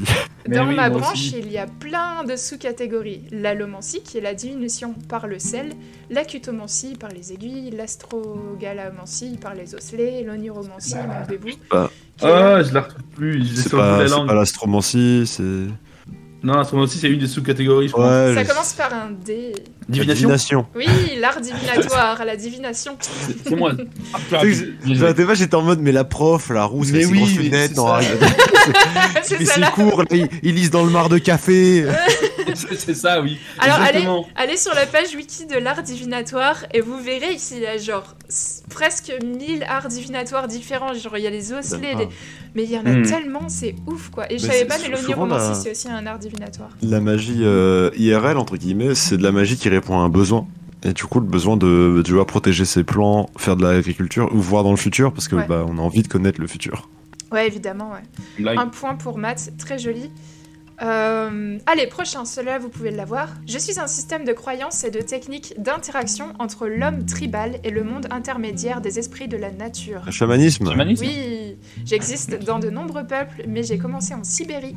Je peux atteindre des Ah états ouais. de conscience modifiés afin de percevoir et d'interagir avec le monde spirituel et de canaliser Shaman des énergies King. transcendantes. Shaman King, j'allais dire pareil, je pensais à Shaman King aussi. Shaman King, c'était un très trop de bizarre. Il y a beaucoup de mangas dans cet épisode, mais écoute, c'est pas de notre faute s'ils sont forts en magie. C'est la Oh. Chamanisme. Donc 3 points pour Sky, 1 point pour euh, Matt qui peut toujours se rattraper. Le prochain, il est un peu plus difficile, mais j'ai déjà évoqué le nom avant. Je suis une croyance en un esprit qui anime les êtres vivants, qui anime les êtres vivants. Les objets, mais aussi les éléments naturels comme les pierres ou même le vent. Euh, la magie des noms? Non. Je suis définie comme une croyance à l'âme et à une vie future et corrélativement à une Le karma? croyance à des divinités directrices et des esprits subordonnés. Ces âmes ou ces esprits mystiques, Le manifestations... spiritisme. Non. Manifestations de défunts ou de divinités animales, animales, peuvent agir sur le monde tangible de manière bénéfique ou non. Mon nom vient du latin animus. Magie. euh, L'animancie. Magie animale. euh, Alors, on commence par. ça commence par Ouais. ça, ouais. Animus, ouais. Euh, euh, Animancy Ah, j'ai aucune, j'en ai aucune idée. C'est l'animisme. Ah Ouais, c'est l'animisme. Ça- Je l'avais déjà dit euh, avant Ouais, et j'ai essayé de placer des hints pendant la prononciation du. Mais du y a, pas Ancy à la fin, c'est trop dur. Ouais, ça, ouais. Ouais, c'est vrai. Ouais, bah, zéro point du coup. Euh, allez, la prochaine. Je suis une discipline occulte. Je suis un ensemble de pratiques et de spéculations en rapport avec la transmutation des métaux. Alchimie. Oui, alchimie. Mon plus grand objectif est la réalisation de la pierre philosophale, permettant la transmutation des métaux, principalement des métaux vils, comme le plomb, et les métaux nobles, comme l'argent ou l'or. Un autre de mes objectifs classiques est la recherche de la panacée, aka la médecine, la médecine universelle, et la prolongation de la vie via un élixir de longue vie. Tellement stylé. Euh, deux points pour Matt, trois points pour Sky. Oh, ça, c'est c'est tight. 7. Je désigne à la fois des états modifiés de conscience et des techniques permettant de manipuler l'inconscient. La transe Non, les caractéristiques de ces états sont variées, notamment la perte des repères spatio-temporels, l'hallucination, analgésie, anesthésie, etc. L'expérience- Oui, Hypnose. l'hypnose. Bien joué. Ouais, l'expérience est une. euh, Attends, je vais sauter une ligne. L'expérience d'une personne va dépendre de sa personnalité, du contexte de la méthode employée, de suggestions qui lui sont faites par d'autres paramètres. L'hypnose, exactement, c'est une forme de magie, apparemment, selon Wiki. Et ben on en est au huitième, ça nous fait 4 points pour euh, Sky et 2 points pour Matt, donc impossible qu'il qu'il rattrape. Mais celle-là, elle est difficile, donc je mets 2 points. Parce, Oh, que, super parce que voilà, ce sera le super Celui, qui trouve le dernier, c'est celui qui gagne. Voilà. Bah non, ce sera égalité si tu le trouves. Il est difficile, mais il est connu quand même aussi un petit peu, mais on va voir parce qu'il y en a qui connaissent pas. Allez, on va voir si euh, vous aussi qui nous écoutez, vous pouvez le trouver. Je suis un mouvement religieux mystérieux fondé en 1890. Je comprends des éléments de croyance tels que le chamanisme, le druidisme et des mythologies gréco-romaines, slaves, celtiques et nordiques. La scientologie. Un petit peu tout. non, c'est pas la scientologie. Mes adeptes prônent un culte envers la nature et s'adonnent à la magie. Les Wiccans sont. Putain, j'ai dit le nom Oh, je suis horrible Moins deux pour Camille Moins deux pour Jacques No Deux points pour Jacques No qui, qui égalise avec, euh, avec Matt. Oh, je joué. voulais, je voulais spoil, je suis désolée. Les... Ah, oh, les putain, pourquoi je l'ai écrit Les Wiccans sont pour la plupart voués à certains dieux comme Hécate, la déesse de la magie ou de la lune, Gaïa, la déesse de la terre, etc. Je m'inscris dans la mouvance européenne du néopaganisme et je regroupe euh, 21 réunions de coven pour célébrer la fluctuation des saisons et des nuits de pleine lune, mais pratique. Et je pratique des esbats afin d'invoquer euh, la lune et de me glorifier. Bon voilà, la Wicca. C'est la Wicca, je suis désolée. Je l'aurais jamais trouvé, hein. Ouais. Mm. Je, Vous je connais, pas vous connaissiez la Wicca, ouais.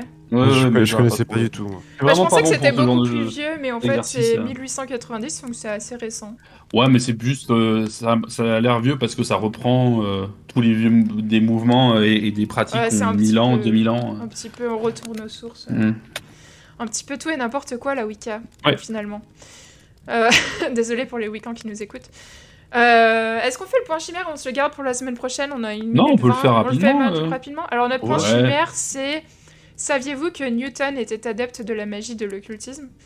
Et en fait, en lisant cette phrase, on s'est dit euh, choisissez un grand inventeur ou un scientifique et récupérez l'une de ses lois mathématiques et créez un système de magie basé sur cette loi. Donc voilà, Newton inspired us today pour faire notre Mm. point chimère.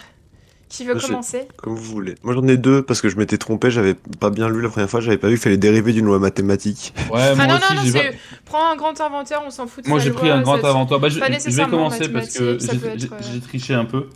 Euh, moi je pars avec Nikola Tesla. Allez, Euh, Nikola Tesla, donc, qui est connu pour ses travaux notamment sur l'électricité, et, euh, et qui avait quand même une réputation de- d'inventeur fou, Ouais. notamment la science du grandiloquent, etc. Et alors, dans mon idée, c'est qu'un jour, il a eu une espèce de révélation euh, scientifique en mode Ah, je crois que j'ai trouvé la solution à ma formule, sauf qu'il avait Eureka. rien pour noter. Sauf, et Eureka, c'est ça, et qu'il avait rien pour noter, et qu'il s'est inscrit, en fait, la formule dans la main. Et au moment, en fait, où il a fini la formule, il a gagné le pouvoir de contrôler la partie de, de, de la réalité basée sur cette formule, à savoir de repérer l'électricité.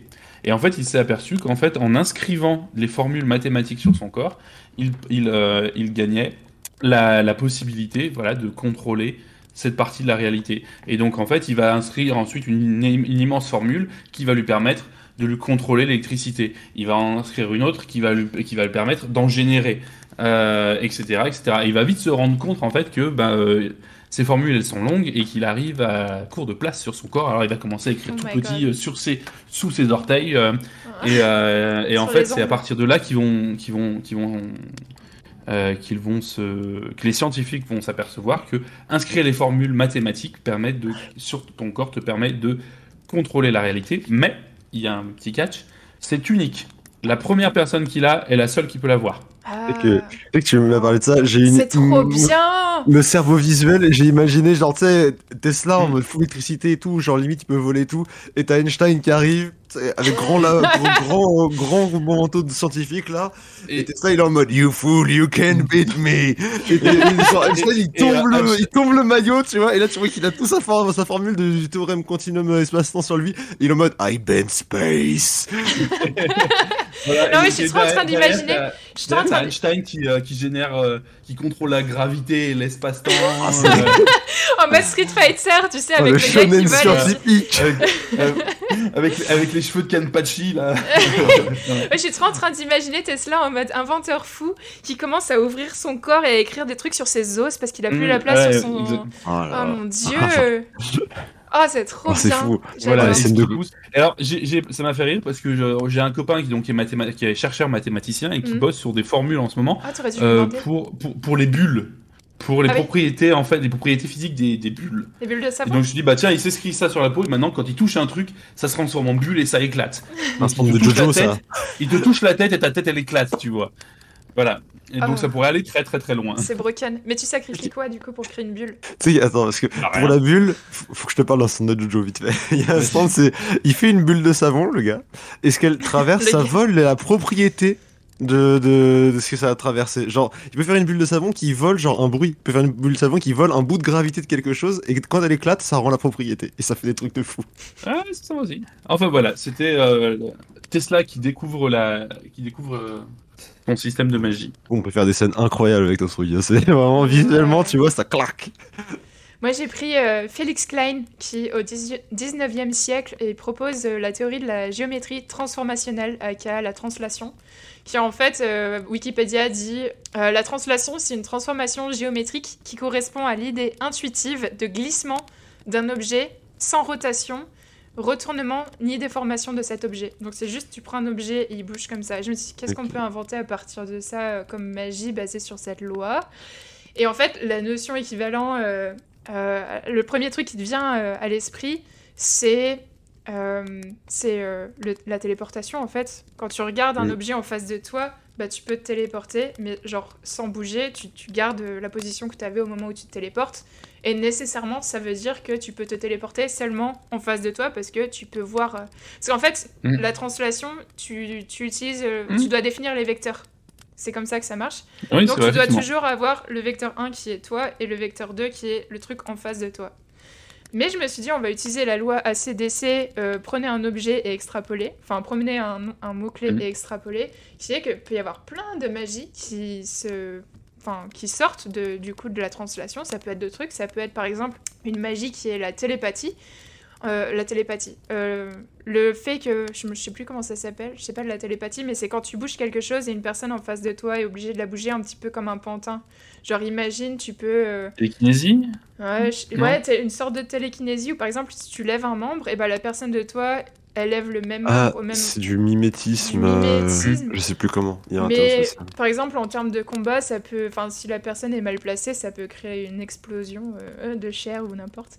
Euh, le clonage ou l'illusion, puisque la translation aussi euh, c'est plusieurs plans ou plusieurs dimensions, donc c'est pas nécessairement sur une feuille euh, 2D, tu vois, ça peut être des plans en 3D, donc tu peux avoir une magie un petit peu illusoire qu'une personne, un petit peu comme dans Naruto, tu sais quand il se clone. Mhm. Tu peux avoir aussi, pourquoi pas, euh, la possession d'un corps ou d'un objet, c'est-à-dire forcer voilà, un articule, une articulation. Donc, euh, voilà, on peut partir loin dans la translation, mais j'avais pensé à ce système de magie qui pouvait être aussi cool. Je pense qu'il y a plein de, trucs où on ouais. peut... Voilà, la, la notion d'immobilité et Ah. de mobilité en même temps. euh. J'en ai une autre aussi à partager mais, qui m'est venue de ma femme et je le garde pour la fin. Ok, vas-y, ouais. Allez, Sky. Moi, j'ai pas eu le choix du scientifique parce que quand j'ai lu ça, mon cerveau il a crié Laplace et j'étais en mode mais c'est qui? Et mon cerveau était en mode C'est Laplace, va voir Laplace et j'étais en mode d'accord. Du coup, j'ai fait sur Laplace. Vas-y. Euh, Laplace, c'est un c'est un bout qui fait des maths, euh, et de la physique et de la politique et de la philosophie un peu. En fait, il se faisait chier. Mais, euh, non mais Il a ma- changé de ma carrière grande- tous les 10 ans. Ma grande théorie sur la plupart des philosophes et des savants de ces époques, c'est ils étaient là en mode bon, nous on peut manger, on peut vivre vieux, on sait des choses, maintenant on fait quoi Euh, Super, on a une pièce de théâtre à l'année parce que ça se prend du temps. Bon, bah on va on va faire des recherches.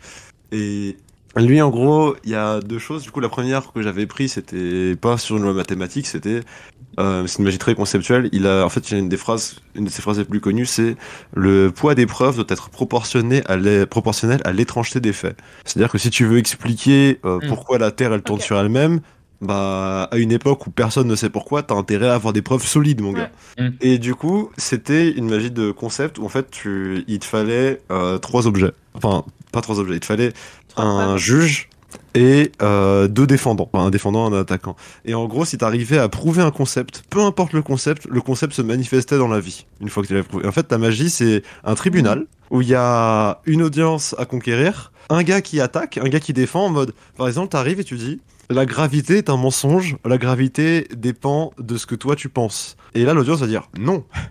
Et toi, t'as- en fait, la magie, c'est de créer un, un procès, un procès de la loi physique, en fait. Et, du si coup, tu arrives à convaincre le public que, en fait, Ah. la seule raison pour laquelle il y a la gravité, c'est parce qu'ils sont persuadés C'est qu'il y a la gravité. C'est- Et C'est que trop et bien. si tu arrives à mettre le doute, et ben les gens C'est- vont commencer à Exactement. flotter. Ah bah tu, tiens, tu voilà. vas, tu vas arriver, tu vas dire, mais en fait, les gars, si vous êtes par le sol, c'est parce que vous avez peur de tomber et de vous envoler.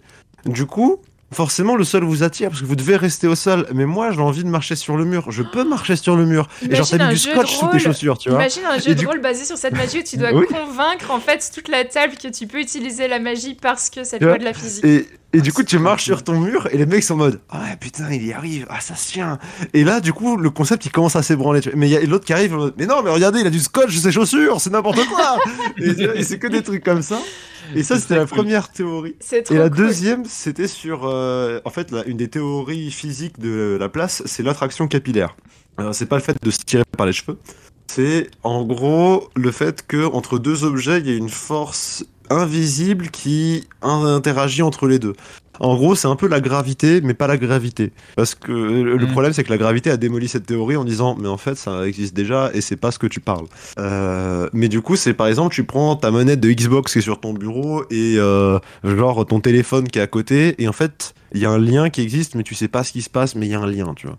Et le système de magie, c'est un gars qui voit les liens entre les choses et il peut les modifier. Il peut modifier la nature du lien. En mode, là, attraction entre les deux. Là, répulsion entre les deux. Là, si les deux se touchent, ça explose. Et des trucs comme ça, sauf que lui, il en a pas conscience. Et du coup, c'est le MJ qui joue ça. Et du coup, genre, Hmm. tu dis style euh, ton épée, ton bouclier, s'ils se touchent, ça fait une onde de choc, comme Captain America, tu vois, avec euh, deux matières indestructibles qui font. Et va pareil, sauf que le gars ne sait pas. Et du coup, un jour, genre, il part un coup d'épée comme ça. Il, son l'épée elle arrive au-dessus de lui, ça tape et ça va ricocher sur son bouclier parce qu'il a pas la force de parer le coup. Et là il se rend compte que ça fait une onde de choc. Il est en mode quoi? Ouais, Et du coup, moi il je a préfère la magie nu- la Ouais. numéro Mais 1. Mais en fait ouais. j'avais besoin Ouais. d'une loi mathématique, j'ai fait ce que j'ai pu. Ouais, ouais, c'est cool. Mais la première est, est super ouf. Elle est trop bien parce qu'en plus, tu peux vraiment l'appliquer, je pense, dans un jeu de rôle et vraiment t'éclater en mode le juge, c'est le MJ. Et après, tu prends une personne random dans l'assemblée autour de la table qui va être la- le défenseur et euh, l'attaquant qui peut te contrer et toi-même qui dois te défendre. Et, euh, et ça peut être je, vraiment trop, je- trop je préférais aussi la première, c'est pour ça que je l'ai dit Je, je vais balancer ma deuxième alors très, rapidement, euh, que m'a conseillé ma femme, euh, sur Bernoulli. Bernoulli, statistique. C'est ça. Probabilité surtout. Oh.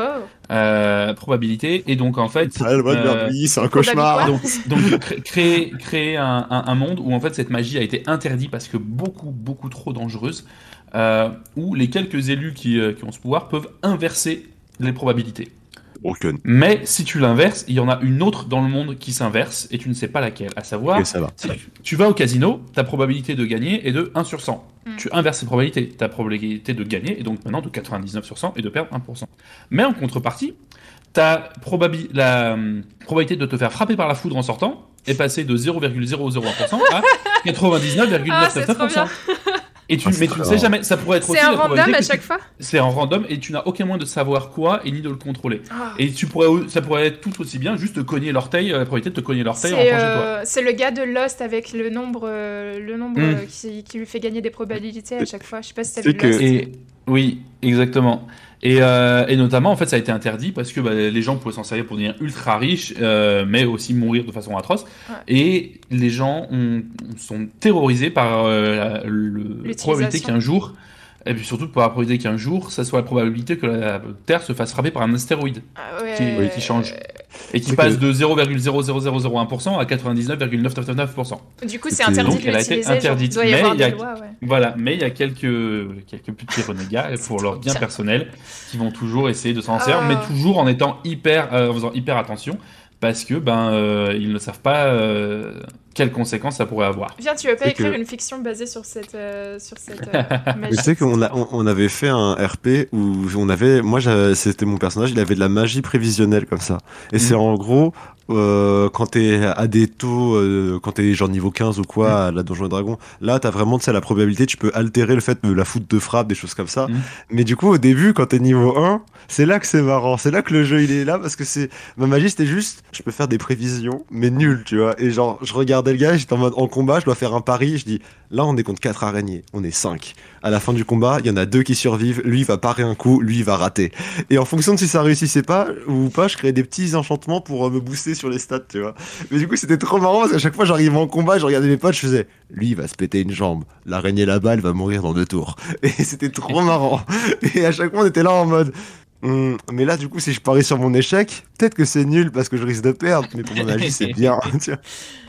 Et du coup, tu te mets à faire des trucs complètement saugrenus, et quand ça passe, t'es en mode Oh, c'est passé Mais du coup, je suis dans la merde parce que ma magie, elle explose. C'était trop, trop marrant comme concept. Dans 10 tours, il embrasse la princesse. C'était vraiment Ouais. des trucs comme ça. C'était Trop cool. drôle. Très, très drôle. Trop bien. Et bah écoutez, euh, merci pour cet épisode aujourd'hui. On s'est- C'était trop bien. J'ai adoré faire euh, l'épisode sur la magie, en tout cas la partie euh, fantastique, merveilleuse de la magie, écriture de fiction, manga euh, et autres sources qu'on vous a citées. Et euh, bah, dans deux semaines, on revient sur un épisode 2 sur la magie, mais cette partie euh, un peu plus historique, voilà, l'or de la magie, les cultures qui utilisent la magie, les personnages historiques, etc. On va essayer de trouver un point chimère, chimère cool. Si vous en avez, n'hésitez pas à, à le poster sur le Discord. Euh, et puis euh, voilà, on espère qu'on vous a inspiré. Moi, ça m'a trop inspiré. Ça donne plein d'idées. Ça euh, Ça, la magie, c'est euh, tellement de possibilités, tellement de Ouais. monde à créer autour de ça. Et, et en plus, on avait trop de sources à citer. On en a cité que la moitié, hein, mais euh, Ah, Voilà. C'est sûr. on a dû se canaliser un petit peu. euh, Source TKT, frère. TKT frère, source Brian Sanderson. On vous fait des gros bisous. Brian. Bisous à tous. Bonne Bisous. journée, bonne semaine. Ciao, ciao. Ciao.